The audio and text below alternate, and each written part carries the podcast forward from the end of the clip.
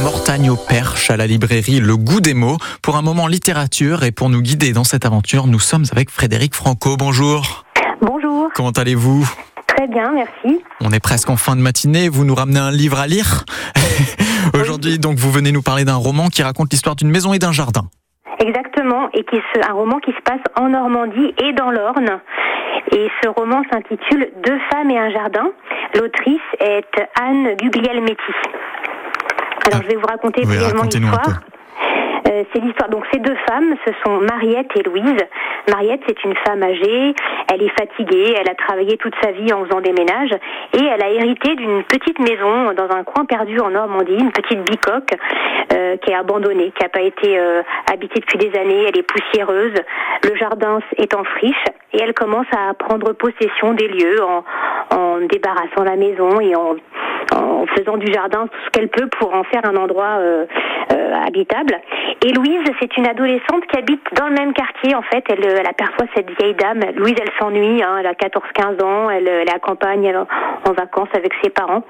Et donc Mariette et Louise, que tout oppose, euh, vont se rapprocher, vont faire connaissance, et notamment dans le jardin de Mariette, où elles vont se retrouver euh, bientôt tous les jours.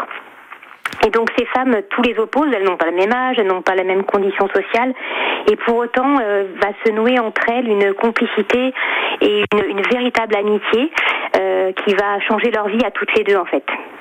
Et elles vont donc re- reconstruire, redécorer cette maison, ce jardin, pour qu'il redevienne beau, j'ai j'ai envie de dire. Exactement, exactement. Et elles vont partager ces moments ensemble, en fait, sans beaucoup se parler.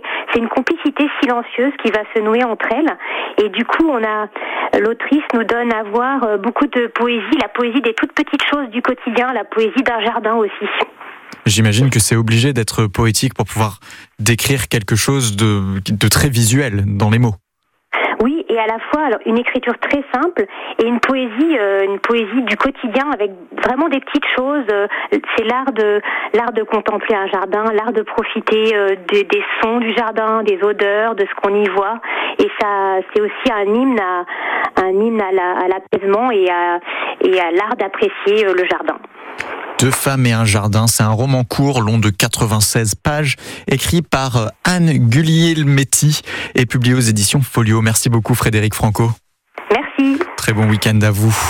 Au revoir. Il nous a quittés en deux